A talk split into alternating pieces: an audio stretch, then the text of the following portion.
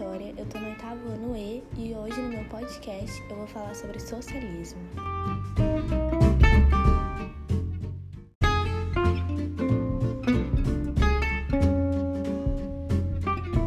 Afinal, você já parou para pensar o que é o socialismo? O socialismo é um sistema político-econômico ou uma linha de pensamento criada no século XIX para confrontar o liberalismo e o capitalismo. A ideia foi desenvolvida a partir da realidade na qual trabalhadores eram subordinados naquele momento, como baixos salários, enormes jornadas de trabalho, entre outras.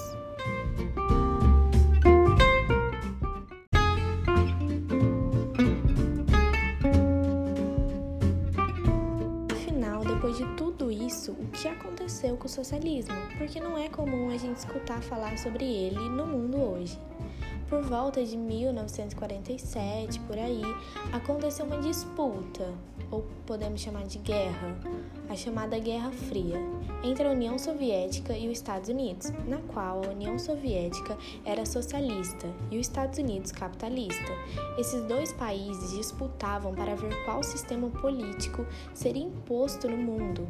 Acabou que, depois de muita briga e discussão, a União, a União Soviética acabou caindo, resultando com que vários países se convertessem ao capitalismo. Mesmo grande parte virando capitalista, ainda temos alguns socialistas, sendo os mais conhecidos como a China, Coreia do Norte, Vietnã, Cuba, entre outros.